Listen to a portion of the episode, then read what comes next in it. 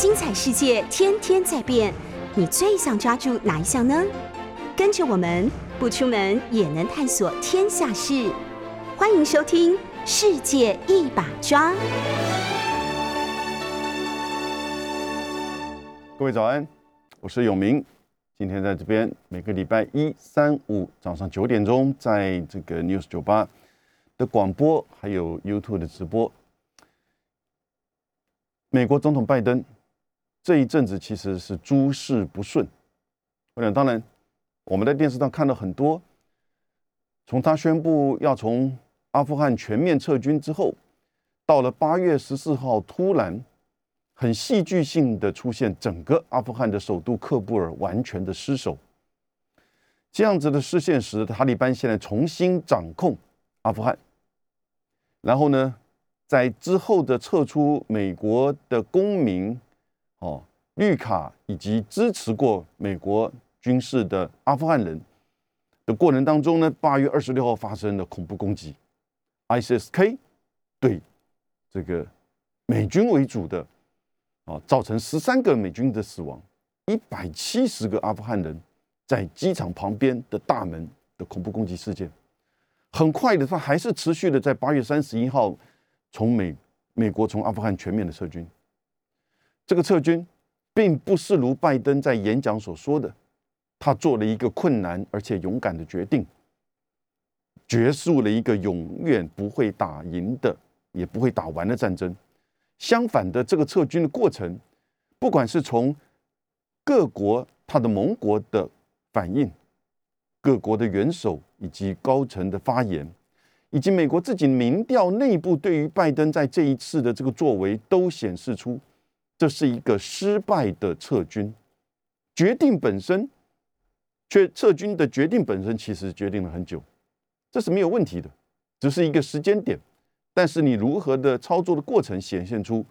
一个很失败的过程。当它结束之后，拜登对美国人讲，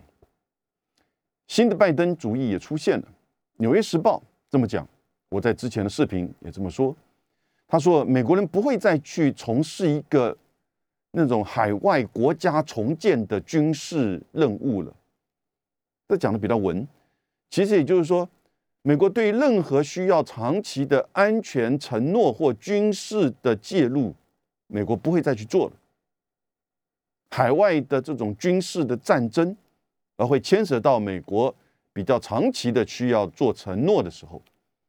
但是美国事实上和北约国家、和日本、和韩国、和澳洲都是军事同盟关系，还有在很多国家的这个驻军和沙特阿拉伯。也有军事联盟关系，当然，以色列也是他的重要国家安全利益所在。他在全世界也只有他是全面的这种前进的军事部署。美国的现役的军人一百三十万人，仅次于中国大陆两百万。一百三十万的现役美国的军人在全世界的军事的基地驻扎，其实阿富汗也只有两千五百人。在八月十四号之前，所以呢，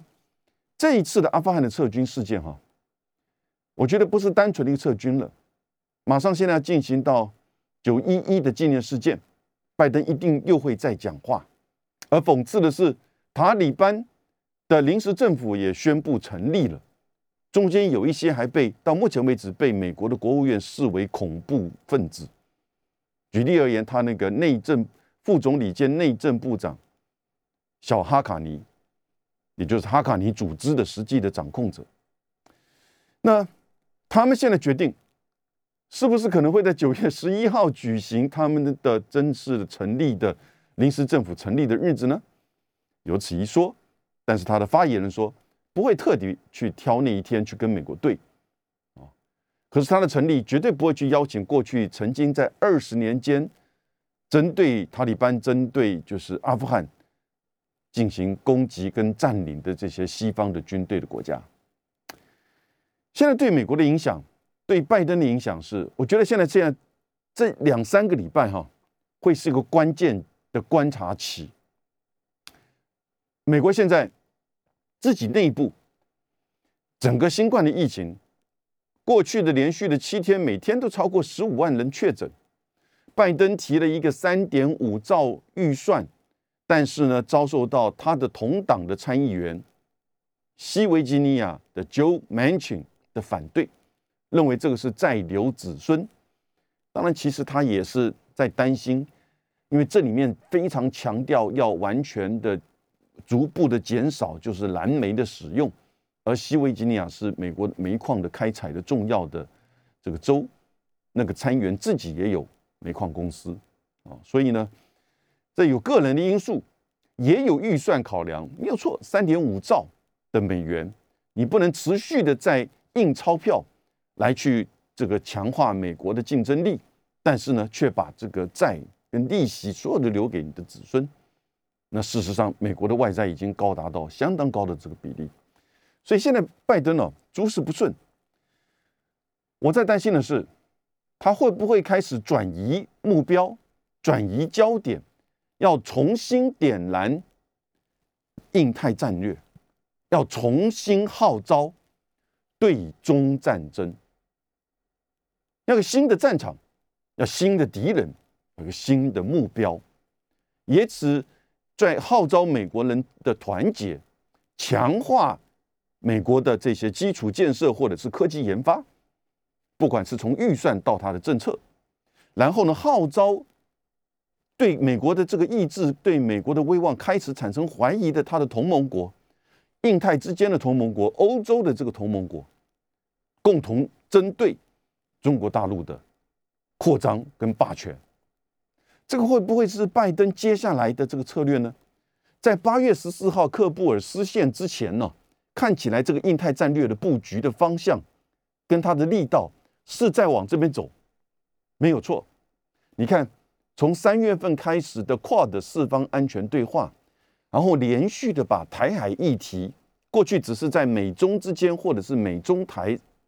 的三角之间处理的台海议题，把它提升变成国际的共同的关切的议题。从美日美韩到 G7，现在到了四方安全对话，美日印澳。八月份召开的四方安全对话 Quad 的这个资深官员会议也提到了台海议题了，所以他本来就是要在九月底，哦，要开这个四方安全对话的元首会议的面对面的会议。我本来前两天还在想说，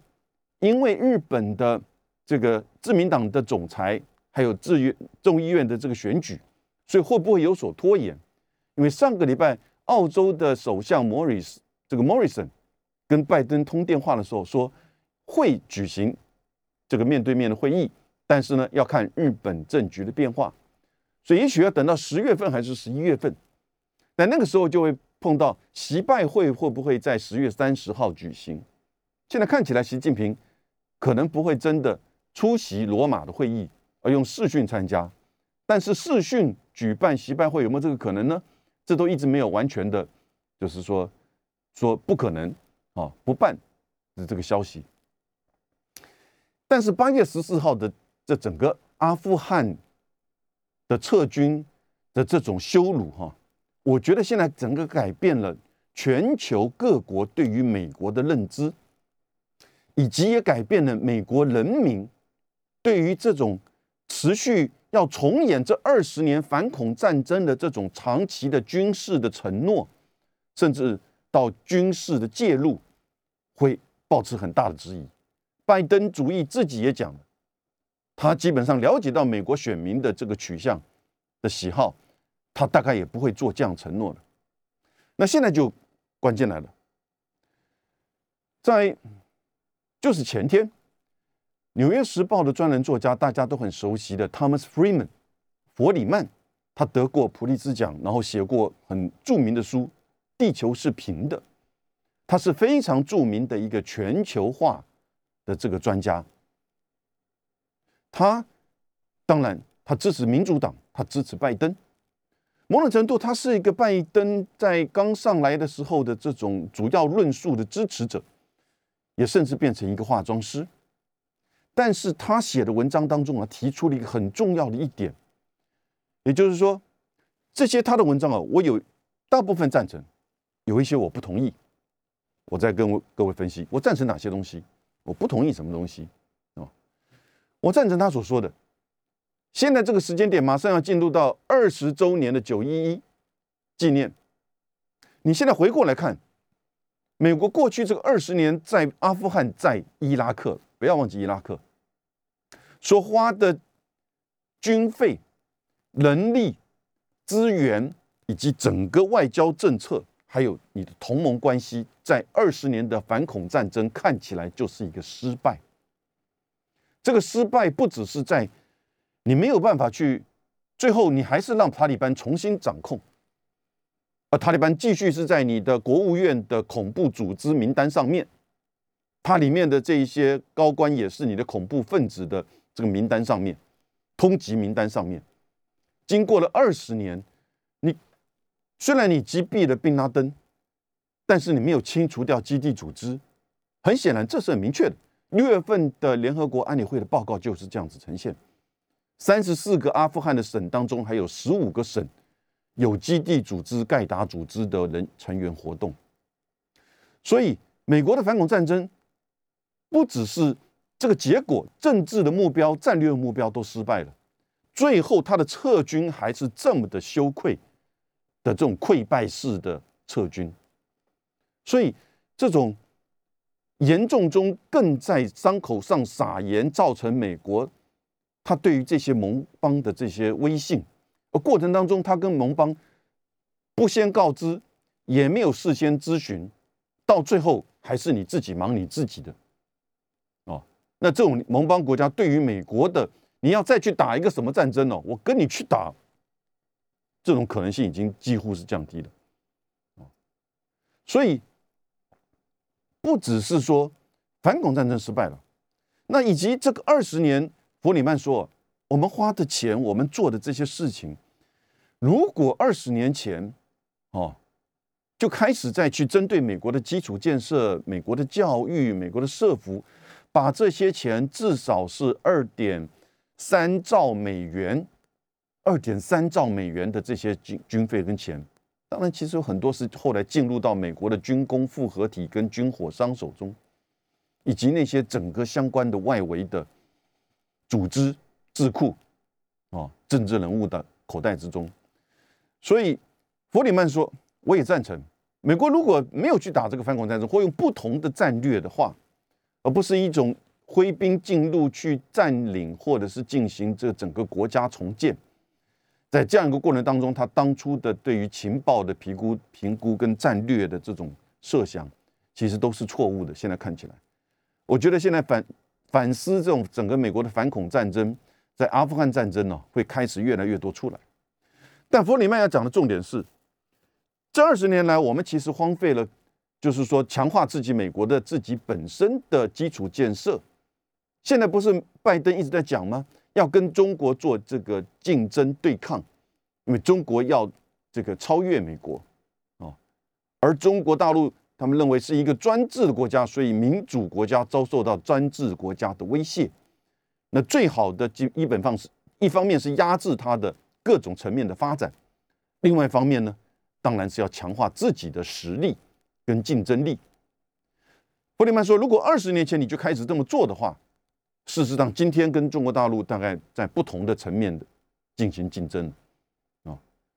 因此他在问：当美国从二十年的反恐战争结束之后，你是不是开始要去点燃、号召新的对中战争了？War on China 会不会就二又一个二十年之后，我们再回过头来看，今天我们要号召从拜川普其实是点燃了。哦，中美关系走向对峙，然后呢，到了这个拜登，现在开始在号召对中战争、印太战略各个层面，哦，所以呢，会不会二十年之后我们回过来看这个二十年的对中战争，我们似乎又走错了？哎，他提出这样子一个检讨啊，我觉得这个是一个现在在美国哈，可能接下来这几个月我们要观察的。三个，尤其是在年底之前，我觉得有三个重要的这个关卡。第一个就是那个 Quad 的四方安全对话的高峰会会怎么召开？现在看起来好像会召开，哦，因为就是昨天日本的媒体报道，菅义伟现在的首相已经说辞职，不要继续连任自民党总裁的这个现在的首相菅义伟说，他九月底会前往华盛顿参加四方安全对话的高峰会。哇哦，哎，这个有一点意外。一方面我没有看到华盛顿或者是澳洲、印度这方面的报道，哎，是由日本这边讲出来的。但是他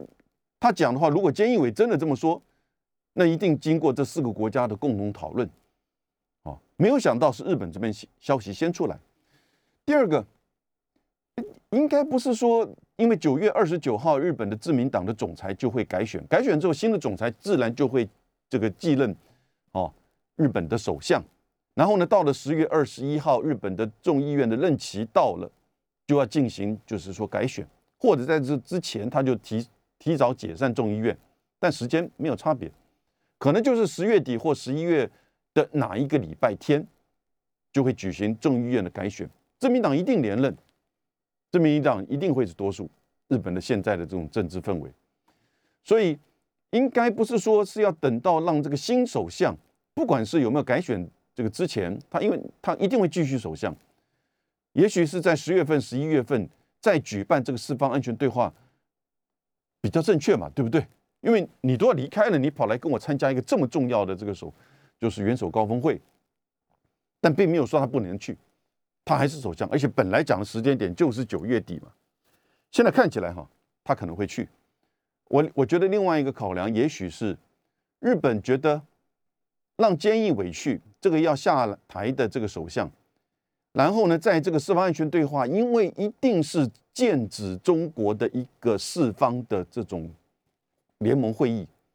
所以呢，让新的首相可能有一个缓冲区，不是这个新的首相去参与去背书的，而是菅义伟在那边参与的。为什么？因为关卡就在这里。这个九月底，如果是九月底召开监义委会参加的这个四方安全对话的元首高峰会。他会不会就会变成一个对中战争的吹号的一个点燃的这个平台哦？跟这个时间点，也就是说，美国要开始移转整个在阿富汗战争、整个在反恐战争的这种羞辱，然后呢，要重新的号召把战场转到亚洲来，针对中国大陆。已经过去这五年。其实针对大陆，这整个相互的关系，事实上都是开始越走越僵的情况之下。这个，因为过去布林肯，美国的国务卿布林肯，他讲的什么话，这毕竟都还是国务卿、外交部长的这个层次。虽然三月的阿拉斯加会议，事实上是非常的尖锐、针对的，可是拜登和其他，尤其是日本、印度跟澳洲三个国家。其实这一一直以来都是非常，就是追随美国在对中国的这种打压政策上的作为，哦，各自也跟中国大陆有一些这种冲突或者是矛盾。日本采取的是政经分离，澳洲现在这个莫里森事实上更强化啊对中的这个就是战这个政策。印度当然各位知道，莫迪这个印度教民族主义者。对内是打压他的穆斯林，两万两亿人口的穆斯林，然后呢，边境上去就是说进行这个中印之间的这个冲突啊，然后经济上排斥掉中国大陆的这些这个经济的投资跟这个一些企业的深化，所以这样子的一个场合哈，如果他选择等于是吹号开始号召了。指的中国的这个，我把它叫布林肯名单、布林肯清单，什么意思呢？因为在从这个布林肯做国务卿之后啊，他不断的列的这个清单，而这个清单呢，这个是我不同意，就是弗里曼他所说的。弗里曼说，美中之间这五年来会造成这样子的一个冲突跟这个僵局啊，是中国大陆日益外显的霸道领导风格跟政策所导致的。他列这个清单，我把它叫做布林肯清单。他说，窃取美国的科技，扼杀香港民主，扼杀维吾尔穆斯林文化，然后呢，战狼外交胁迫澳洲，以及避避开对于新冠肺炎的源头调查，这些东西啊，所以我说他也是拜登政府的化妆师，这完全是留遵循美国拜登政府自己本身的这个论述，也就是这个布林肯清单所说的。讲句实在话，这些东西就会造成中美之间的这种关系的恶化到一去不复返吗？似乎好像你把它看得太简单了吧？而且这些东西、这些清单上面的议题，都是中国大陆造成的吗？似乎这个弗里曼忘记了两个最重要的：谁开启了贸易战？对于所有中国大陆出口到。百分之六十的这个商品，到科百分之十九点三的这个关税，这根本就在扼杀人家对于美国市场的这个出口。可是事实上还早，实际上从一八年到现在证明，美国根本离不开中国大陆的商品。美国人现在反而付出了高的关税的代价，造成现在美国的企业界严重的不满。是谁点燃了关税战？是川普。然后呢，拜登是川规拜随。这是最核心的议题，是谁在对中国大陆的科技、华为、五 G 在做管制？不准别的国家买，也不准自己国家用，讲是国家安全。任何一个国家遭受这两项关这么大的关税以及科技的这种管制，你能接受吗？美国在阿富汗的这种溃败式的撤军，造成了全球对于美国的领导。认知的这种变化，以及美国自己民意对于海外派军跟军事安全的承诺，也成了大大的质疑。但现在的拜登政府面对这个诸事不顺、内外夹击的情况，他会如何的回应呢？美国另外一个专栏作家说，也是在《纽约时报》，而且长期以来担任《纽约时报》的这个专栏作家。Brett Steven，他就说：“我们又出现了一个失败总统。”他当然是比较站在新保守主义的观点，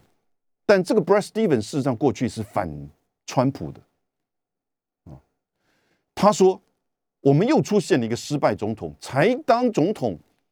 八个月拜登已经被他认定是又是一个失败总统。”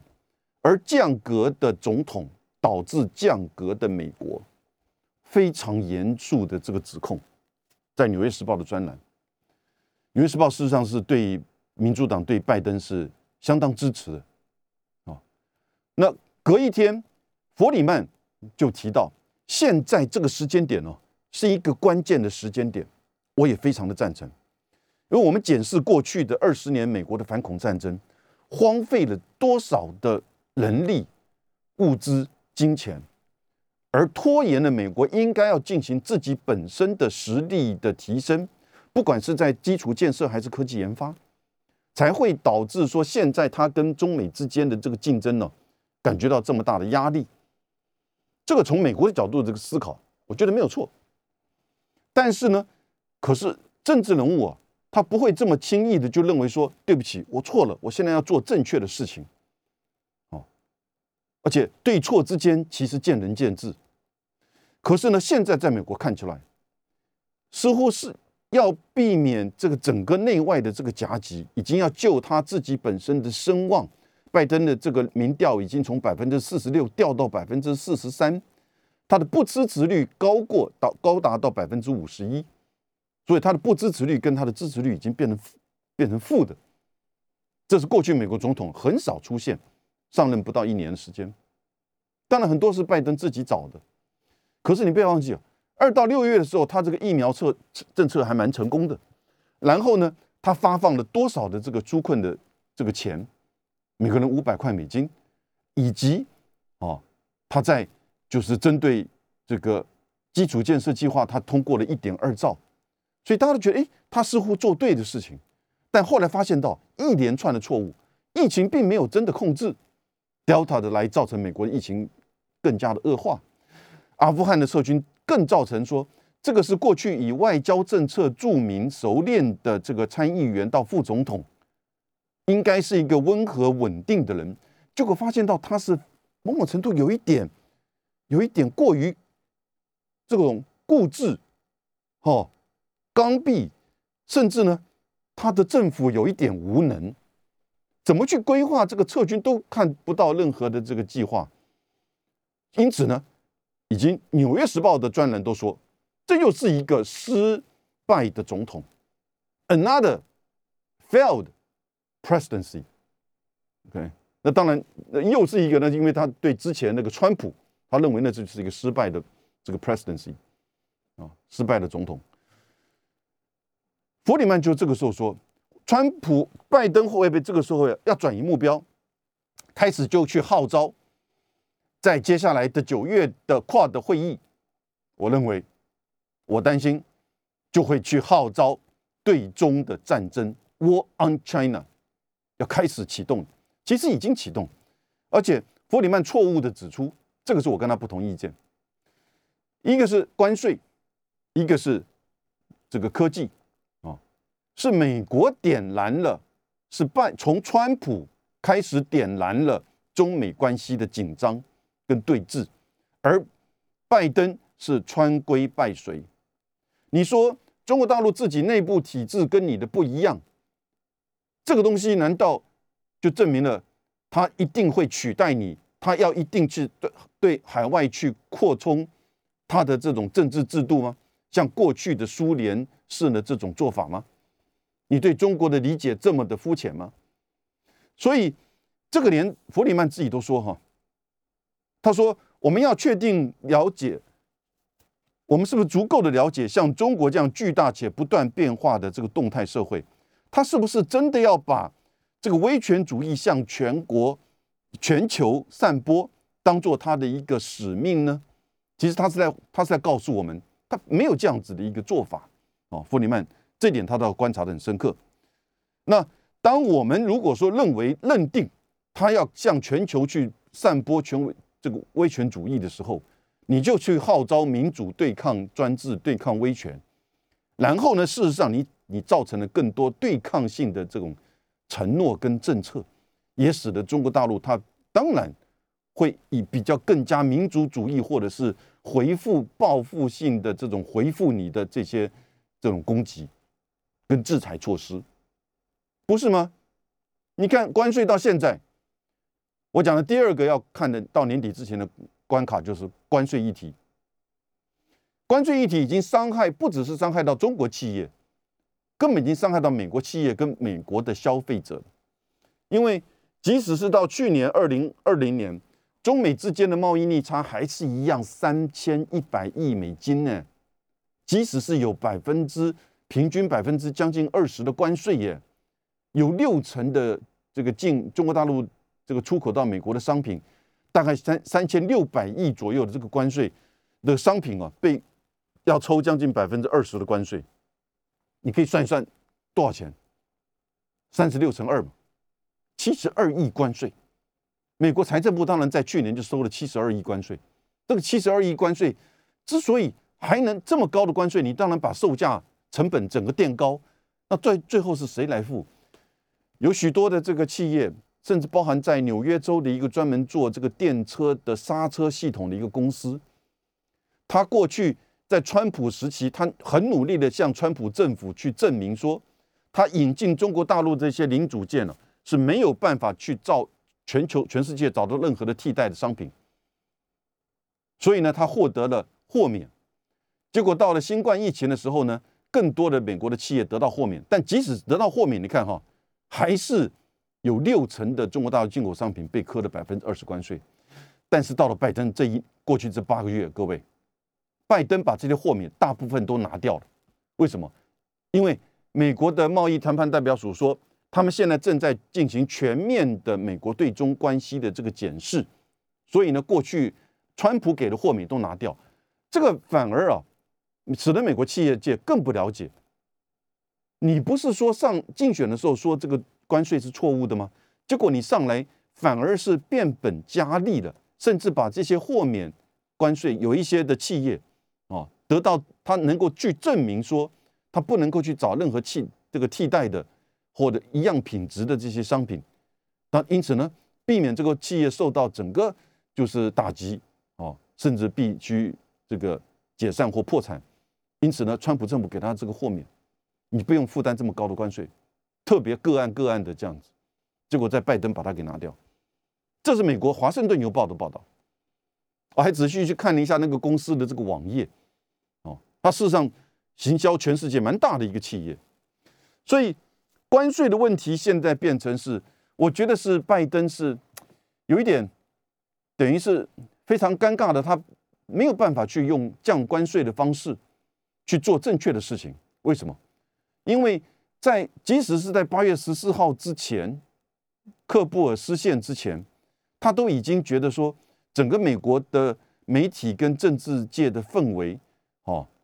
觉得如果你做让关税，你就是对中国投降，你就是一个失败，哦，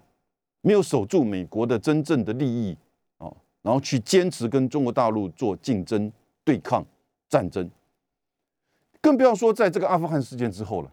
现在在阿富汗事件之后，你看那个压力更大了，哦，所以弗里曼这边所说的。其实某种程度也大概是一个预告，预告说哈，大概接下来的拜登政府、美国政府要去启动对中战争。我们讲的 “war on China” 是一般性的说法，不是真的这种军事战争，但也不排除有这种可能性，可能透过代理者，类似像在台海，好，然后呢，你看前天马上美国的第七舰队就有一艘驱逐舰进入到美济礁。啊，进入到美济礁。我在另外一个视频说过，美国人讲所谓的航行自由，我们所有台这个听众、观众朋友们，所有台湾媒体要了解到，这个是海上霸权霸主掌控全球海权的手段。过去英国如此，后来美国如此，没有一个国家支持这样子一个观念。他讲的航行自由是他自己的军舰。进入到人家的领海的范围之内的航行自由，不是什么商船、渔船、游轮，那都没有问题。是他的军舰要进入到你的十二海里里面，他觉得这是航行自由，你能接受吗？你这么大一个军舰跑到我，甚至这个核子潜舰跑到我这个十二海里里面来，美国是否认美聚焦既有这个具有十二海里？哦但这个国际的仲裁法院的判决，大家都不太接受嘛，啊，因此连我们台湾都不接不接受。太平岛怎么会不是个岛？我们都叫它这么岛，原来它叫太太平低潮高地呀。我因为以后我们应该改这样的说法，如果照美国人的认知的话，所以这个是现在拜登面临到一个关键的，就是说他不会降关税。至少是今年年底以前，他会再透过这个 Quad 啊，开始进一步去号召对中国大陆的这个针对，哦，这个整个战略，还有第三个呢，习拜会当然就因此不会举行了。你在这样一个氛围之下，如果九月底的 Quad 这个会议举行的话，而他真的也去走向了一种针对性的。对中战略、对中战争，那其实这整个氛围大概更加的这个恶化，比在阿富汗战这个失陷之前还要更加的恶化，走向就是美中之间的对抗这个战争了。那这是一个是不是不可避免的呢？霍里曼提出一个警告，这个警告就是说，二十年之后我们再回过来看，我们是不是又走错了？使得双方更加的对峙。我觉得接下来这几个月会是中美关系的非常关键的发展的这个就是阶段，因为美国在经历过这个阿富汗事件之后，哈，能不能够有所节制、有所转变，特别是在针对中美关系跟对中的这整个战略上，对抗战略。甚至会不会走向对中战争？啊，接下来这几个月是一个重要的关键。但是拜登面临的选择是什么？他面临的选择其实并不多。因为他其实国内部的这个压力非常大，新冠疫情也是，预预算也是，南部的这个边境的压力，移民的这个非法移民的压力一样也是，哦，他的民调开始在下降，连《纽约时报》的这个评论都认为他是一个失败总统了，这么早就宣判了，因此他在对外上面呢，可是对外上面这个阿富汗的事件，其实就是让他自己到。美国的人民都了解到，美国不可以再做任何那种，就是说军事安全的长期承诺，或者是去进行海外派兵的这个国家重建。他自己公开的演说这么讲。我预期他在九一一的纪念事件当中，他会把这个事情更加的明确化。美国不要再做世界警察了。可是他在全球的这个驻军呢，还是在做世界警察的工作。美国的军工复合体不会允不会允许任何的总统这么快的去背离到他们的利益，这些军工复合体的利益。然后呢，有一些周边的这个全世界的国家也需要美国的这种安全保障，因为美国才有这些驻军啊，所以它面临到一个挣扎。那最关键当然就是对中的这个印太战略跟对中的这些对抗，核心的是。关税，关会关税会是一个关键。弗里曼这个时候他也帮川川普讲这个拜登讲话了。他说：“美国与中国大陆交手，除了联盟，还要有经济跟军事实力。语调可以轻柔，但是手里要握有高关税，还有夸号航空母舰啊。所以还是用一种就是权力竞争的这种。”高压的这种就是战略关系，来去取得你的优势！但是呢，伯尼曼自己也问了三个问题。他说这三个问题就显现说，如果说大国之间能够多合作、少对抗，其实我们在面对全球化的这种各种的考验跟压力的时候，比如说气候变迁，十一月马上就会有 Glasgow 的这个就气候变迁会员大会，这都需要大国的合作的。比如说是。这个在现在的中亚到中东的这个问题，这些还有新的贸易跟科技的这种秩序，你不能用单纯的就是制裁，搞得后来在高端以及这种就是比较关键的技术领域变成两个半球化，各走各的制度，对不对？你现在光看手机就已经是这样子一个发展的态势了，所以。这样子继续走下去，其实是双方各自消耗掉很多的资源，都是以国家安全必须要建构自己的这个产业链。连澳洲都这么讲，澳洲怎么去建构自己的这个价值链呢？哦，很难的。澳洲大部分其实都是这个原料出口，哦，但是呢，它都是要做进维持自己的产业链。这样子的这种特别的大国之间，即使是像我们台湾。这要耗费多少的资源？如果全球化是本来就是一个很好的分工体系的话，那不就是大家能够共同繁荣吗？弗里曼从全球化的这个角度来提出啊，这样子的一个警讯。他刚才问的问题我讲过了，因为我们美国够有没有足够了解中国大陆？他是不是真的一个想要向全球去输出权威权主义的这样子的一个国家？显然不是。弗里曼自己都这么讲。当这个时候，如果美国这样子个认定，把它认定就是民主威权，弗里曼这个认为说，中国大陆的这些作为，使得美国不得不采取一些比较强硬的这个对中的措施，这点我不赞成。他提到了对于维吾尔族的这些问题，其实特别在经过阿富汗事件之后，我觉得全世界更了解，这是一个种族灭绝问题吗？还是一个反恐？措施之下比较强势的作为呢？美国过去在反恐战争，在美国领土以外，对于这些恐怖分子采取怎么样违反人道人权的作为呢？对不对？澳洲跟美国的军队在阿富汗没有杀过平民吗？都还被国际刑事法庭起诉呢。自己的国家调查报告也是这么讲。因此，你看，像是在维吾尔这个问题上，那是当初很。很清楚，我都还记得，就是庞培奥为了要拿这个东西去攻击中国大陆，连他的国务院的法律顾问室都说，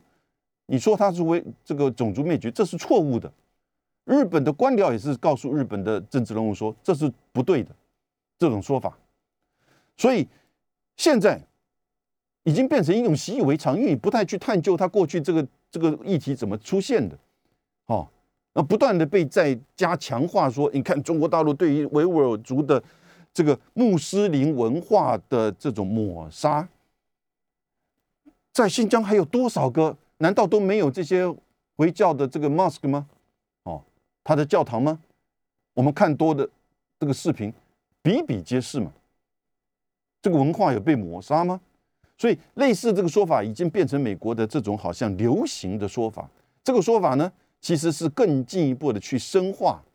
啊，去鼓励政治人物开始要采取对中国大陆、对另外一个这个大国，这两大国现在不是单纯只是站在一个所谓民族主义啊，或者是亚洲人的这个角度来去看中中美的问题，而是看在全球的发展。现在全球面临到新冠疫情，全球面临到气候危机，全球面临到可能会接下来的更深化的恐怖攻击也不一定。而这两大国代表性的大国开始要针锋相对，那不是任何人的福气。尤其是身在台湾，我们变成这两大国的可能的这种代理战争场域的第一线。所以思考到这个问题的时候，不要跟随着美国的媒体。我这边讲弗里曼这样子的一个专栏作家，我觉得他的很多的认知，他的这个这个观点都不对的，啊，都是站在美国或站在拜登的这种宣传式的说法。太多学者，太多的这个记者、媒体，基本上你自己都不自觉。当然有很多人是很刻意的，在帮你自己的。政府在做美化，在做宣传，而你明知道是错误的，因此会造成什么？他自己后面讲的这个伯里曼的文章啊，有很多相互自己都矛盾。这个我赞成。他说，我们要了解我们的联盟是美国独有的资产，但是呢，他后面的问题来了，我们是不是不断的告诉他们说你要怎么样做？但是有时。有没有同时听取他们的意见呢？把他们的利益跟价值观放到我们跟他的这种联盟关系里面来呢？因为如果没有这么做，阿富汗这个事件的这个证明已经告诉我们，那这个联盟就会很快的崩溃。没有国家会再跟你去打反恐战争，或是任何一个你要去大家分担军力、分担金钱、分担人命。造成人命死亡的这样一个种军事攻击，如果任何的战策政策都可能会导致我可能会面临到军事上的这种冲突的时候，这些国家的意愿也会降低。你要听听这些盟国怎么说。也就是说，其实所谓的拜登的多边主义是美国主导还是单边主义的核心呐？对不对？第三点，他说了，其实。真的要认为说，这个整个基础建设、教育、收入啊，以及种族平等的这样子的一个国内修复，他把叫国内修复的作为，是真的很重要，没有错。我们荒废了二十年，现在回来为时不晚。可是啊，不要用一个是跟中国竞争，要去这个打压中国，然后因此要强化自己的这种方式，其实你更进一步去点燃你内部的民族主义的情绪。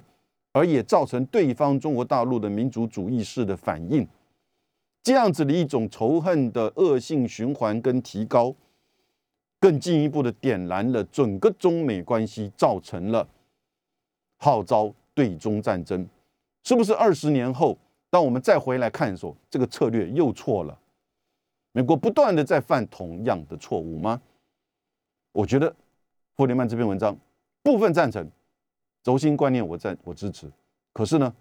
这几个礼拜接下来会是一个观察的重点，在拜登的对中政策上，以及在其他国家的支持。啊，今天到这边，谢谢大家，拜拜。